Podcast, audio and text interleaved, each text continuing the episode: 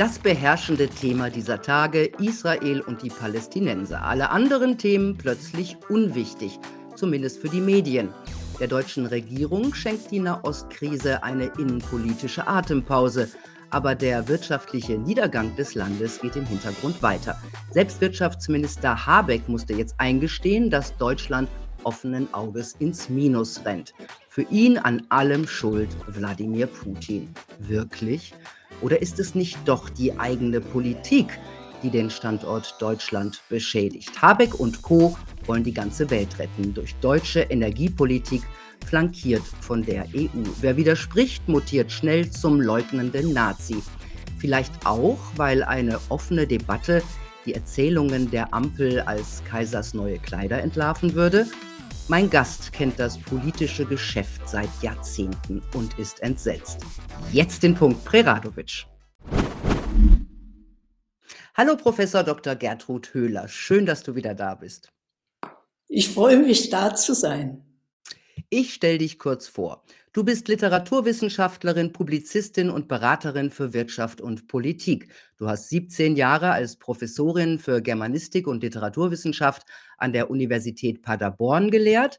Beraten hast du unter anderem Alfred Herrhausen und die Deutsche Bank, den thüringischen Ministerpräsidenten Althaus und Helmut Kohl. Du wurdest in den 1980er Jahren auch als Kandidatin für ein Ministeramt gehandelt und hast in vielen Publikationen und TV-Sendungen Stellung zu aktuellen Themen bezogen. Du wurdest unter anderem mit dem Verdienstkreuz der Bundesrepublik Deutschland ausgezeichnet. Als Autorin hast du zahlreiche Bücher und auch Bestseller veröffentlicht und auch mehrere Bücher über Angela Merkel, darunter Die Patin und Angela Merkel das Requiem. Und im Buch Die Würde des Menschen ist unantastbar hast du dich mit der Corona-Politik von Angela Merkel und ihrer Regierung beschäftigt. So, lass uns heute mal eine Bestandsaufnahme von Deutschland 2023 versuchen und ganz aktuell auch anfangen. Lass uns auf die beiden Kriege in der Ukraine und im Nahen Osten eingehen. Wie siehst du denn da die Rolle Deutschlands? Es ist ja so, dass im Jahr 14 in der deutschen Politik versäumt wurde, die Gefährlichkeit der Entwicklung mit der Besatzung durch Russen in der Ukraine zu sehen. Man hat einen Vertrag geschlossen in Minsk und das war's. Und Frau Merkel sagte immer, wenn jemand nachfragte, es gilt der Vertrag von Minsk. Ich habe zugleich die Äußerungen des Feldherrn Gerasimov gelesen und auch zitiert in einem meiner Bücher, wo er schon damals gesagt hat, wir achten immer darauf, wenn Nationen schwächer und unaufmerksam werden, dann rücken wir ein. Ich habe damals Kollegen gefragt, was man denn in der EU zu diesen Äußerungen sagt. Daraufhin wurde geantwortet, wir kennen diesen Text, aber wir haben keine Übersetzung. So viel zum Ukraine-Krieg. Und was das Geschehen im Nahen Osten angeht, da sind die Deutschen natürlich in ihrer ganzen traumatischen Befangenheit getroffen und wagen das nicht eigentlich darzustellen.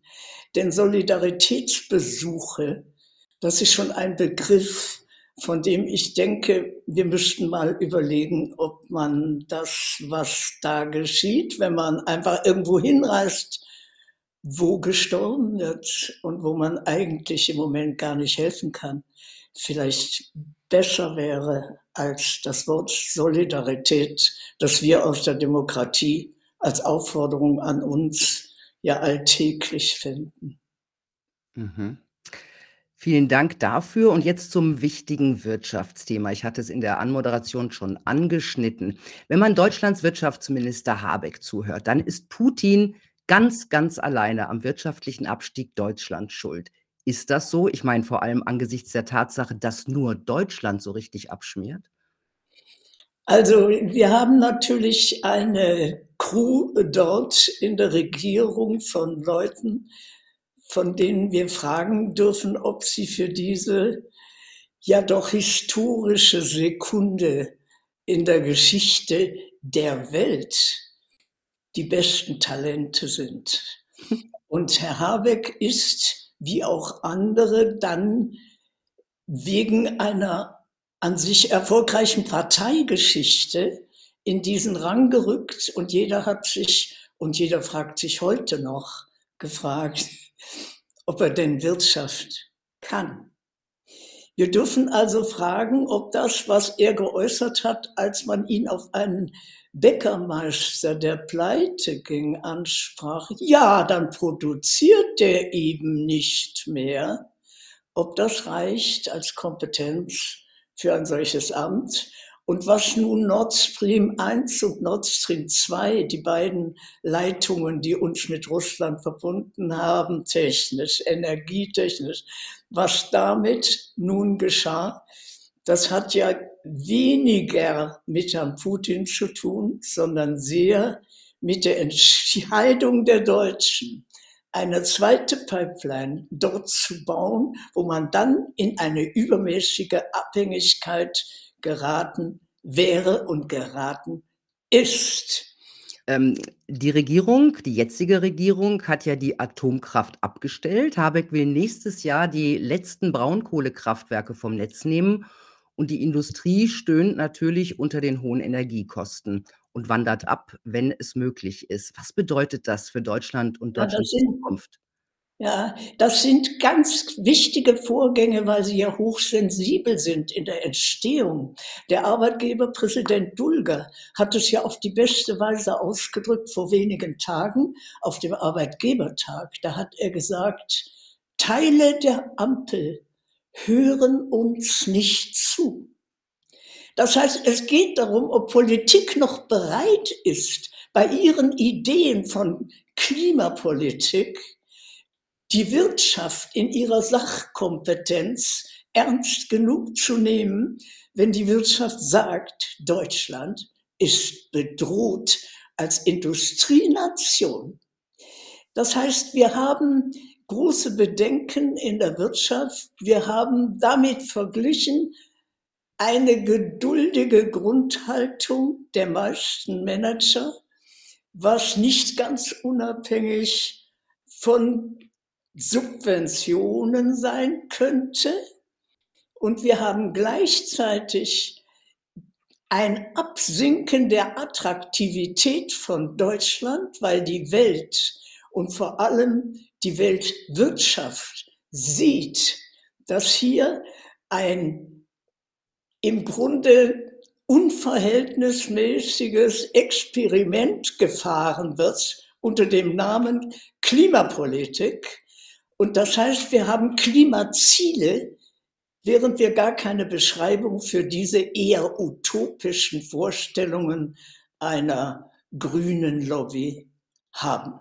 Und das ist ein ganz schweres Vergehen. Jeder Philosoph, der sich mit Wirtschaft beschäftigt hat, wie Herr Hayek etwa, hat immer gesagt, Verhältnismäßigkeit muss hergestellt werden im Sinne der Bürger, für die man zuständig ist.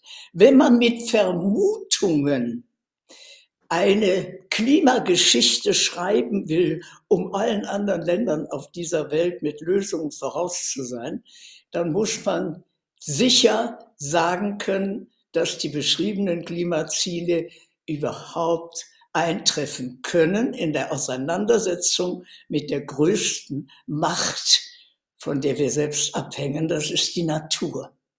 Mhm. Dann würdest du wahrscheinlich auch dem Manager Wolfgang Reitzle zustimmen, der sagt, kein anderes Land der Welt verfolgt eine dümmere Klimapolitik als Deutschland, wo man das Weltklima quasi im Alleingang retten will. Die komplette Elektrifizierung von Autos, Heizung und Industrie sei Irrsinn. Ja, Reitzle ist einer von den Mutigen, glücklicherweise. Jetzt könnten einige auch sagen, der kann sich's leisten. Er hat eine ganz große Management-Lebensleistung vorgelegt und er kann sich jetzt jedes offene Wort leisten. Aber wir wünschen uns natürlich mehr solche offenen Worte. Es geht ja darum, dass nicht mehr verstanden wird in Deutschland oder in der Lobby der Klimafanatiker nicht mehr verstanden wird, dass Wohlstand mit wirtschaftlichem Erfolg zusammenhängt. Das heißt, hier sind Grund Erkenntnisse verloren gegangen, die das Wirtschaftswunderland Deutschland nach oben gebracht haben. Das ist Leistungsbereitschaft, das ist Einsatz für Ziele, die man beschreiben und für die man einstehen kann, aber nicht für utopische Paradiesvorstellungen einer Welt, in der zum Beispiel die Natur ihren Klimawandel nicht durchsetzen kann. Das sind Theorien, die sind so abenteuerlich, dass man sich fragen möchte, ob Führungsgruppen tatsächlich länger daran festhalten können. Ja, wenn man noch bedenkt, dass das meiste auf Modellrechnungen basiert. Aber eins ist schon erstaunlich, wenn wir uns, ähm, an frühere Zeiten erinnern, der Deutsche Bankchef Ackermann, der ja quasi die Kanzlerin damals vor sich hergetrieben hat. Da war die Wirtschaft stark und hat bestimmt. Du hast es vorhin schon angedeutet, möglicherweise hat es damit zu tun, dass die Wirtschaft sagt: „Ja, was soll's, dann kriegen wir halt Subventionen vom Staat.“ Das ist schon eine Komplettumkehr, ne? Ja, es ist einfach so, dass das Vertrauen im Ausland in die Zusammenhänge, in denen Wirtschaft erfolgreich sein kann, bei Deutschland einen schweren Schaden erlitten hat. Man kann glatt sagen, es ist ein Star, der seine Attraktivität verspielt hat, indem er plötzlich nur auf ein einziges, höchst ungewisses Thema setzt, bei dem Lösungen utopischen Charakter haben. Und ich möchte dazu auch an Folgendes erinnern. Wir wurden eigentlich durch ein Training vorbereitet auf eine bessere Reaktion zum Klimawandel, nämlich mit der Pandemie. Wir haben die Weltmacht Natur in Gestalt des Coronavirus erlebt. Und wir haben hoffentlich alle verstanden, dass dagegen, dagegen nicht einfach von heute auf morgen eine Viruspolitik helfen kann, eine Klimapolitik überhaupt zu erfinden, ist schon deshalb unvertretbar, weil die letzten Argumente für eine Erfolgssicherheit fehlen. Mhm. Bist du wirklich sicher, dass Corona eine schlimme Pandemie und keine politgemachte war? Ja, wir können sagen, die Natur hat eigentlich zweimal uns ganz großartige Begegnungen geliefert. Einmal mit der Corona-Epidemie, der Pandemie, die die ganze Welt umfasste, und jetzt mit dem Klimawandel. Das heißt, wir könnten das verlorene Maß, das unser Handeln im Moment bestimmt, eigentlich wiedergewinnen, indem wir feststellen würden, der Klimawandel, der läuft. Und wir müssen zusehen, dass wir auf dieser Welt, wo dadurch das Leben schwere Einschränkungen erfährt, rechtzeitig zur Stelle sind, um zu helfen. Das können wir nur, wenn wir Wohlstand haben. Und wenn wir den Wohlstand gleichzeitig verspielen und sagen, ja, die Verarmung gehört zum Programm, damit musst du dich beschäftigen, lieber deutscher Bürger. Wenn wir unserer Verantwortung in dieser Weise davonlaufen, dann ist das auch ethisch nicht in Ordnung. Und wir waren mal, dachten wir, Werteweltmeister. Wir sind nämlich als Imperialisten im Thema Werte um die Welt geflogen. Die Ampelpolitiker haben das anfangs versucht. Das wird jetzt etwas leiser darum. Aber wir haben einfach nicht mehr begriffen, dass Handwerk, Können und Bildung und Ausbildung die Wege sind, aus denen dann Lebensglück und Wohlstand entsteht. Mhm. Ähm, ja, Deutschland und Europa wollen gemeinsam die Welt retten, also Europa unter der Führung der Kommissions der deutschen Kommissionspräsidentin von der Leyen. Die EU hat jetzt eine Art Zoll auf Kohlendioxid verhängt. Für Waren aus Ländern mit lockeren Umweltgesetzen wird an den Grenzen der EU bald ein Aufschlag fällig. Schon jetzt müssen alle Hersteller dafür Buch über ihre Emissionen führen. Also die Industrie und die Wirtschaft sagt ein Bürokratiemonster. Und außerdem sollen staatliche Risikoabsicherung für Exporte, auch als Hermes-Bürgschaften bekannt, künftig nur noch dann erteilt werden, wenn die Geschäfte Habecks klimapolitischen Vorstellungen entsprechend. Wozu äh, führen, wo, wo führen solche Maßnahmen in einer Wirtschaft hin? Ja, ich denke mal, dass diese ja sehr lange vorher streitig diskutierten Maßnahmen, vor allem das Lieferkettengesetz, das heißt, ihr dürft nur Waren einführen, die im Sinne der Menschenwürde von den richtigen Leuten im richtigen Lebensalter unter richtigen Bedingungen, wie wir sie gut heißen, äh, hergestellt wurden. Das heißt, wir haben hier eine Idealisierung der Geschäftsbeziehungen, die schon deshalb nicht durchgehalten werden kann, weil wir nie genau erfahren, was wo geschieht. Und diese Bescheidenheit wiederzugewinnen, dass wir uns klar machen, verantwortlich sind alle Chefs und auch die politischen Chefs in dem Land, in dem sie arbeiten, für die Menschen, deren Wohl sie mitbestimmen, indem sie gute oder schlechte Ergebnisse machen, wenn wir die Bescheidenheit nicht wiederfinden, sondern wir sagen, immer ist alles global und wir kommen mit unserem Wertekodex und den packen wir aus und wer dem nicht gehorcht, der kann mit uns kein Geschäft machen. Ich kann nur sagen, das Thema kommt von selbst vom Tisch, weil die Leute kommen nicht mehr zu uns. Ja, ich meine, es haben sich andere es also, es haben sich andere Wirtschaftsunionen gebildet, andere wie BRICS-Staaten. Auch die Russen, von denen die wir mit Sanktionen belegt haben, haben sich jetzt, äh, anderen Ländern zugewandt, unter anderem China, die demnächst all das Gas, was, äh, Putin nach Europa geschafft hat, nach China haben wollen. Also, das heißt, es ist ein fast hundertprozentiger Ersatz. Und das kann natürlich sein, dass das die anderen Länder dann auch tun, dass sie sagen, ja, äh, wenn ihr uns nicht wollt, dann, äh, dann eben nicht. Also reelle Wirtschaftspolitik ist es nicht mehr. Hm? Ja, man kann das tatsächlich von dieser sehr ernsten Seite hm, der Diktaturen und der Demokratie, die eben in dieser Welt, ja, wenn wir Glück haben, nur in einem Wettbewerb sind ohne dass wir einen klaren Sieger sehen, augenblicklich noch. Da kann man das diskutieren, aber wir müssen doch feststellen, wenn die Lebensbedingungen in den aufsteigenden Ländern Asiens nicht dieselben sind wie in einer Demokratie im gemäßigten Klima Europas, dann kann für uns nicht die unmittelbare Folgerung sein, dass wir sagen, dann machen wir da keine Geschäfte. Nein, wir machen ja auch weiter Geschäfte. Und es ist ja schlimmer. Wir machen zum Beispiel auch mit dem Atomstrom der Franzosen Geschäfte. Das heißt, wir sind unterwegs mit einer relativ verlogenen Politik, und einer meiner Vorschläge wäre, wollen wir nicht die Gelegenheit jetzt mal wahrnehmen, aufhören mit Fake News für die eigenen Bürger, wo immer optimistische Szenarien serviert werden, von denen jeder nachdenkliche Mensch weiß, dass sie nicht eintreffen werden.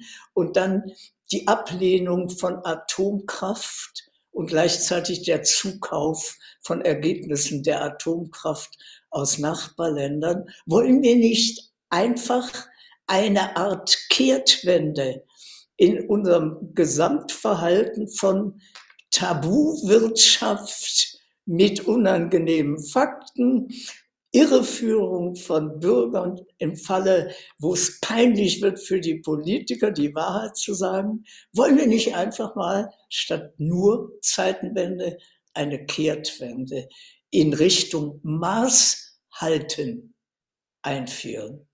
Ja, schöner Appell. Ich bin nicht sicher, ob diese Regierung ihn hört. Wenn man bedenkt, dass ja auch der CO2-Preis nächstes Jahr verdoppelt werden soll, das wird sich weiter auf alle anderen Preise auswirken. Ne? Wir haben es ja schon gesagt, der Wohlstand schwindet, die Bürger werden ärmer. Und man soll dich ja immer fragen, wem nutzt das? Cui bono? Wem nutzt das am Ende? Und wir können übrigens auch Zeitpunkte wie in zwei Jahren heute gar nicht halten, wenn wir behaupten, dann wird der Preis verdoppelt. Während wir mit Energiesteuern beladen sind in Deutschland, von denen die meisten gar nicht wissen, dass der eigene Staat der Produzent der höchsten Kosten in diesen Energiezahlungen sind, ist, die wir jeden Tag mit allem, was wir an Energie brauchen, erleben. Das heißt, wir haben eine Vernebelung der Zusammenhänge und wir müssen erzwingen, dass klarer wird, was geht und was nicht geht mit uns. Wir haben Schulen, in denen so gut wie nie die optimalen Bedingungen für kindliches Lernen gegeben sind. Und da können wir nicht sagen, ja, das ist halt der Lehrer mal und das wussten wir alles gar nicht, so wie wir nichts mit den Pipelines wussten. Das heißt, wir müssen die Verantwortung, die wir auch dafür haben, entweder wirklich wahrnehmen oder zugeben, dass Bildung in Zukunft nach der Meinung einer kleinen, selbsternannten, schwerreichen Elite etwas ganz anderes sein wird als bisher. Dass es nämlich auf Lesen und Schreiben überhaupt nicht mehr ankommt, sondern auf die neue Weltsprache des Wischens und Tippens, wo man gar nicht mehr redet. Und das heißt, wir sind international, digital aufgestellt, egal aus welchen Kontinenten Migranten zu uns kommen, weil alle die Smartphones bedienen können. Darüber wird noch gar nicht zu Ende geredet, aber natürlich ist es eine ganz zynische Kalkulation zu sagen, die Leute verständigen sich doch. Die benutzen alle Apple oder andere Apparate, um sich zu verständigen weltweit. Die brauchen nicht zu sprechen. Und das offenbart ein Menschenbild, bei dem wir mal fragen sollten, ob das tatsächlich dann mit den Trainingsergebnissen für die Brainware, für die Gehirnfähigkeiten der Menschen, das ist, was wir wollen können. Denn das könnte ein Hauptkapitel der Transformation sein. Mhm. Über Migration werden wir gleich auch noch reden. Was ich gefunden habe in den Archiven, der Spiegel schrieb 2012 anlässlich eines Talkshow-Auftritts bei Jauch, ne, der Vorgänger von Anne Will, über dich. Wer der Publizistin Höhler folgt, muss aufgrund des Wirkens der Kanzlerin Merkel, wenn nicht mit dem unmittelbaren Untergang des Abendlandes, so doch zumindest mit der Abschaffung der parlamentarischen Demokratie in Deutschland rechnen. Das war 2012. Was hat dich damals schon zu dieser Befürchtung veranlasst? Ja, weil solche Prozesse Langfristprozesse sind. Und wenn man spürt, dass das Parlament, wie es unter Merkel der Fall war, immer seltener befasst wird mit eigentlich parlamentspflichtigen Entscheidungen, dann spürt man, hier wird etwas millimeterweise freigegeben, ohne dass es die Zuschauer und Beobachter merken. Und damit ist der Rechtsstaat gefährdet, damit ist die Demokratie gefährdet. Und wir haben autokratische Botschaften ja auch aus der EU, wo sehr vieles verordnet wird, was wir eigentlich lieber in Parlamenten entscheiden möchten. Also die Demokratie ist in einem sehr, ähm, man kann sagen, zart gehandelten ähm, Bedrohungsprozess deshalb, weil zum Beispiel die Fiktionen der Klimapolitik überhaupt nicht durch Parlamente zu regeln sind, weil man hier verfügt über das Wissen, das ideologisch hochgeladen ist, aber nicht eigentlich vertretbar. Wir haben also einen Verlust an Demokratie, seit wir die Klimapolitik haben. Wir haben begonnen mit diesem Verlust in der Pandemie, als die Grundrechte enteignet wurden mit einer durchaus gesetzlich begründbaren Argumentation, nämlich dass in solchen lebensbedrohlichen Lagen tatsächlich der Staat den Bürgern vorübergehend diese Rechte nehmen darf. Er hat sie ihnen aber länger und gründlicher abgenommen, als eigentlich notwendig war, wie heute noch Gerichte feststellen. Das heißt, wir haben einen Prozess von zwei großen Begegnungen mit der Natur, Pandemie und Klimawandel. Und wir haben gleichzeitig dann die Migration und zwei Kriege und einen davon dicht vor unserer Tür in Europa. Es könnte sein, dass nicht nur wir, sondern auch die Regierung überfordert ist mit ihren ja doch nicht unbedingt imponierend qualifizierten Mitwirkenden. Schön gesagt. Ähm, was auch nicht unbedingt demokratiefördernd ist, dass ja im Grunde äh, fast alle Parteien im Deutschen Bundestag die gleiche Linie fahren bei den großen Themen. Da wird halt nur im Klein-Klein diskutiert, nicht über die großen Dinge. Die AfD ist dagegen, wird allerdings durch die Brandmauer ausgegrenzt. Jetzt ähm, plant die linken Politikerin Sarah Wagenknecht eine neue Partei. Jetzt, also das ist anscheinend jetzt offiziell. Ähm, wie schätzt du das ein? Kann das helfen, um wieder mehr Schwung in die deutsche Demokratie zu bringen? Also Sarah Wagenknecht ist eine der klügsten Politikerinnen, die wir haben. Sarah Wagenknecht ist die linke Frau mit den rechten Gedanken. Das heißt, sie ist hochinteressant deshalb, weil viele von ihren Einsichten auf der Linken nicht vorrätig sind und sie hat ja Probleme in der Linken, weil man dort eben äh, diese Kollisionen mit traditionell linken Positionen fühlt. Aber Sarah Wagenknecht ist in jedem Falle, wenn sie politisch tätig bleibt, und das sieht ja ganz danach aus, oder es ist schon fest versprochen, dass sie bleibt, Sie ist in jedem Fall für uns eine unglaublich wichtige Stimme. Sie ist ein gebildetes Geschöpf. Sie ist eine sehr ernsthafte, intellektuelle und sie wird gleichzeitig einigen Parteien Kopfschmerzen machen, vielleicht sogar allen, denn sie wird profitieren von allen Parteien. Es wird ein großes Vergnügen, dem zuzusehen. Ja, die Linken und die AfD haben auch schon Kopfschmerz äh, haben schon Kopf Kopfschmerzen zugegeben. Sarah Wagenknecht hat ja auch in Sachen Migration einen eher pragmatischen Ansatz. Das Thema Migration wurde äh, von dieser und der vorherigen Regierung ja lange als Tabu behandelt. Also wer da kritisiert hat, ist sofort in die rechtsextreme Ecke gesch äh, geschoben worden. Jetzt mit den Erfolgen der AfD ist der Zustrom von Migranten plötzlich auch für die Regierung ein Thema. Wie siehst denn du diese Migrationsproblematik in Deutschland? Wie, mein, wie, wie meinst du das jetzt? Ich habe das nicht verstanden. Ja, wie siehst du die Migrationsproblematik in Deutschland, die ja lange ein Tabu war für die ja. Regierungen, aber jetzt inzwischen ja auf der Tagesordnung steht nach den Erfolgen ja. der AfD? Ja, das Migrationsthema ist natürlich äh, beginnend im Jahre 15 ähm, zu einem äh, Regierungsthema deshalb geworden, weil es Kanzlerthema war. Die höchst dekorierte Kanzlerin in unserer Geschichte hat äh, beschlossen, Grenzen zu öffnen.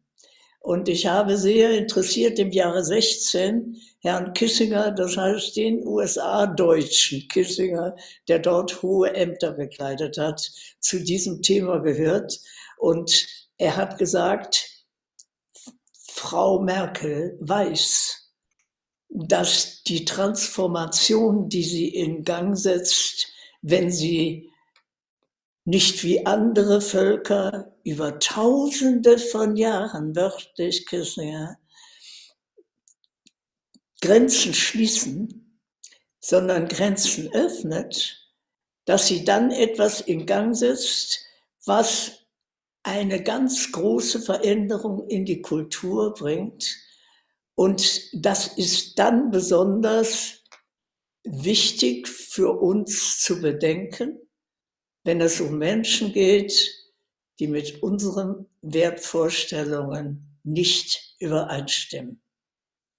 Und das ist immerhin etwas, was ein sehr erfahrener Politiker zu bedenken gibt. Er sagt, Leute, ihr macht euch das nicht klar, was die Kulturbegegnung, die im Grunde auf Willkommensniveau äh, in Deutschland zu einem Lieblingsthema geworden ist, was die bedeutet an kulturellen Anstrengungen und an Belastungen für den Rechtsstaat.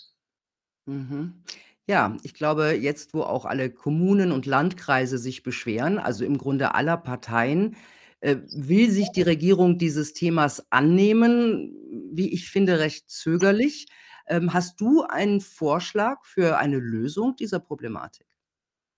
Also, wir können ja nicht, äh, die Millionen Migranten, die im Zuge der großen Völkerwanderungen bei uns und in allererster Linie immer wieder bei uns wegen der sprichwörtlich guten Bedingungen, die man bei uns genießen kann. Wir können nicht diese äh, Geschichte zurückschreiben. Und das, was heute zugesichert wird, Beschleunigung bei den Abschiebungen, glaubt fast kein deutscher Bürger. Oder schnelleres Erledigen von Versuchen illegaler Grenzübertritte.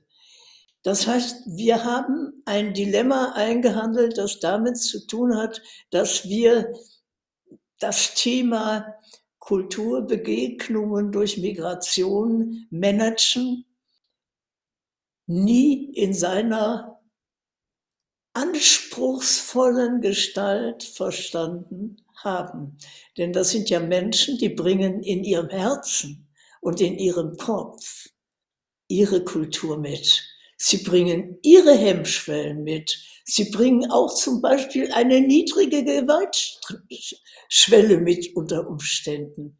Und das bedarf jahrelanger, wenn nicht jahrzehntelanger Sorgfalt, die wir gar nicht entfalten können, wenn wir immer viel zu viele gegenüber haben, die von viel zu wenig und zu wenig ausgebildeten Arbeitskräften betreut werden. Wir haben also ein Problem, das jetzt täglich weggeredet wird, das dadurch aber nicht kleiner wird. Hm. Was soll man machen? Grenzen schließen? Es wird sich ergeben wie in anderen Zeiten von Völkerwanderungen. Nur gingen früher die Völkerwanderungen langsamer, weil es die Verkehrsmittel nicht gab, die wir heute haben. Das ist der Punkt. Es gibt viele, viele Jahrzehnte Völkerwanderungen, zum Beispiel in Europa.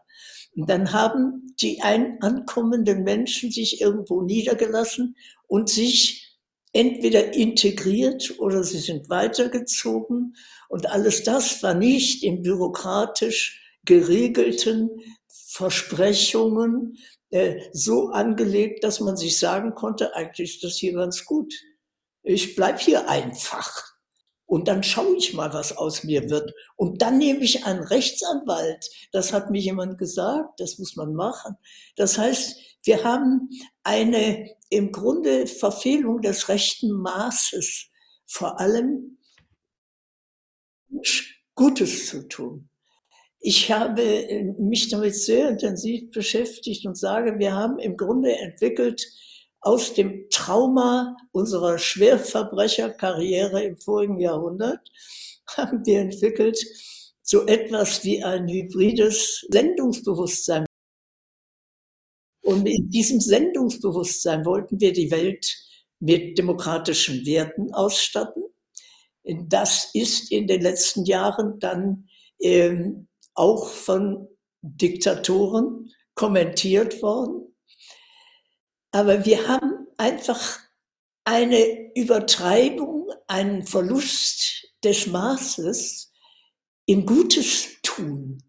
Und das kann genauso tödlich werden für Opfer dieser Systeme, wie wenn man zu wenig Gutes tut. Und das ist, glaube ich, dieses verlorene Maß ist ein riesiges Thema für die Wohltätigkeit Deutschlands. Ja, die meisten sind sich ja eigentlich einig, dass der Höhenflug der AfD im Grunde, ähm, wegen des Migrationsthemas so stark ist. Die SPD sieht das anders, die ganze Ampel sieht das anders. Äh, die erklärt sich das so, der Bürger ist plötzlich rechtsextrem geworden. Ähm, also das hört man von allen möglichen Seiten. Und ich frage mich, wie sieht diese Regierung ihre Rolle und vor allem, wie sieht die uns Bürger, also den eigentlichen Souverän? Ja, es ist sicher so, dass hm, In der Merkel-Politik hat das begonnen, die ja einen großen Zaun um die AfD gezogen hat, so dass kein Mitglied mehr gewagt hat, äh, auch nur über den Zaun zu schauen. Das heißt, das Wachstum der AfD hat einerseits damit zu tun, dass unzufriedene Mitglieder anderer Parteien, aller anderen Parteien, äh, eigentlich nur gefrustet dort gewählt haben. Darum ist übrigens jetzt die Wagenknecht-Gründung so wichtig, weil zu Wagenknecht werden nicht Leute aus Frust gehen, sondern da gehen Leute hin, die die kluge Wagenknecht wollen. Und das ist schon ein deutlicher Unterschied. Aber es ist ein Fehler, eine wachsende Partei, die auf der Rechten entsteht, generell als nicht wählbar, als rechtsextrem, als im Grunde auch bei 20 Prozent und höheren Prozentsätzen, wie sie ja in Ostdeutschland vorkommen, von Wählerentscheidungen ähm, derartig mit einem Tabu zu umgeben, dass man schließlich, und der Moment ist heute, gar nicht mehr weiß, wie man da rauskommen soll. Ja, eben. Ja, also es der Bürger ja wehrt sich. Der Bürger wehrt sich. Früher gab es ja Einladungen von Volksparteien, die gesagt haben, gebt uns doch unsere Mitglieder zurück. Heute wagt noch nicht mal mehr jemand das. Warum? Weil wir ein ebenfalls maßloses Verdächtigungstraining äh, durchlaufen haben. Alles, was rechts der Mitte ist, rechtsextrem zu nennen.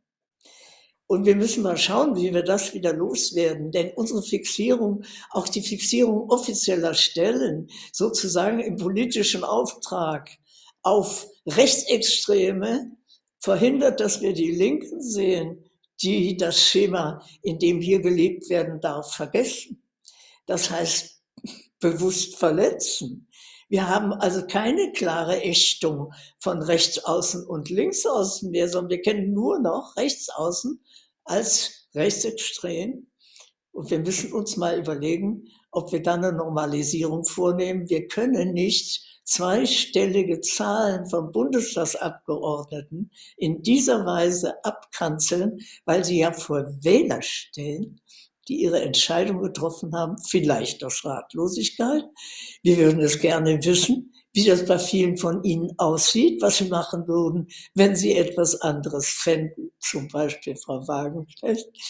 Also wir müssen uns trennen von dieser äh, Verteufelung. Und ich will Ihnen sagen, was mir dazu auch sehr wichtig ist. Wenn wir jetzt eine Kehrtwende generell mit unseren Maßlosigkeiten zu brechen versuchen, dann sollte man auch die kaltgestellten Intellektuellen, die unter Merkel nicht mehr in die Medien eingeladen wurden hm. und werden, dann sollte man sie als hochwertvolle Gesprächspartner wieder nach ganz vorne holen. Und ich glaube, die hätten Humor genug, das als eine Amnestie zu verstehen und sehr gerne wieder dabei zu sein. Diese Köpfe, Beispiel Reißle, diese Köpfe fehlen uns. Denn wenn die nicht so unabhängig sind, wie Herr Reißle das materiell ist,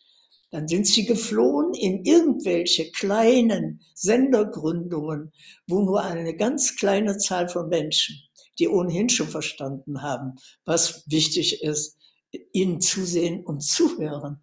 Und ich meine, die jetzige Regierung müsste dieses Kapitel erledigen, vor allem nachdem die Kanzlerin hoch dekoriert wurde, höher als alle ihre Vorgänger und eigentlich ihr Handeln im Ganzen also der Bewertung entzogen ist. Gertrud, zum Schluss. Ähm, wir haben jetzt über die Wirtschaft geredet, wir haben über, über die Klimapolitik geredet, wir haben über die äh, Politik geredet, die Ausgrenzungspolitik der AfG. Was glaubst du, wenn die Regierung diese Politik, die sie vorhat, im großen Stil durchsetzt, was geht außer Wirtschaftskraft noch verloren in diesem Land? Ja, es wird ein Problem geben. Wir haben ja ganz deutlich einen Rückgang auch, äh, der sich in den christlichen Kirchen bemerkbar. Das heißt, wir haben eine Klimareligion, der man sich zuordnen kann. Und das heißt, wir haben nicht mehr das, was eigentlich mit der Sinnsuche, dem Sinnhunger von Menschen zu tun hat, nämlich, dass es Heilsbotschaften gibt, die das überragen und übertreffen, was wir in unserem sterblichen Leben schaffen können. Das heißt, Sinnlieferanten sind ja Religionen immer deshalb, weil sie sagen, du kommst irgendwoher, wo schöpferische Energie gewirkt hat. Und heute sagen wir Homo Deus. Der Mensch ist Gott geworden. Der Mensch will als Schöpfer wirken. Der Mensch organisiert sogar Klimawandel. Wir haben also eine Klimapolitik. Das sind alles utopische Begriffe, die mit der Wirklichkeit überhaupt nicht übereinstimmen. Und es ist die Frage, wohin der Sinnhunger die Menschen treibt. Man könnte, wenn man eine humorvolle Formel sucht, sagen, kriegen wir jetzt den Staat als Sinnfabrik? Backen die das? Sind das die hochwertigen Leute, von denen Sokrates und Aristoteles gesagt haben, die Besten müssen es machen? Ich befürchte, nein. Vielen Dank, Gertrud Höhler, für diese Gedanken zu Deutschland 2023. Ich glaube, ein bisschen haben wir den Zustand des Landes einfangen können. Danke, dass du da warst. Sind gerne da gewesen. Ich danke dir sehr und wünsche dir weiter sehr viel Erfolg. Du bist ja auch so eine Gründerin. Ich bin eine Gründerin, genau. Und zu mir dürfen sie alle kommen, die nicht mehr in den Ja, Talkshows zu absolut. sehen sind. Ich danke dir. Tja, Leute, es ist schwierig, den Überblick über die wichtigen Themen zu behalten und noch schwieriger wird es, wenn die Emotionen überhand gewinnen. Ich plädiere für einen kühlen Kopf. Lasst euch nicht von Medien, Politik und sozialen Netzwerken beim Denken stören. Verwirrung nutzt immer nur den Falschen. Ich wünsche euch eine gute Zeit. Bis bald.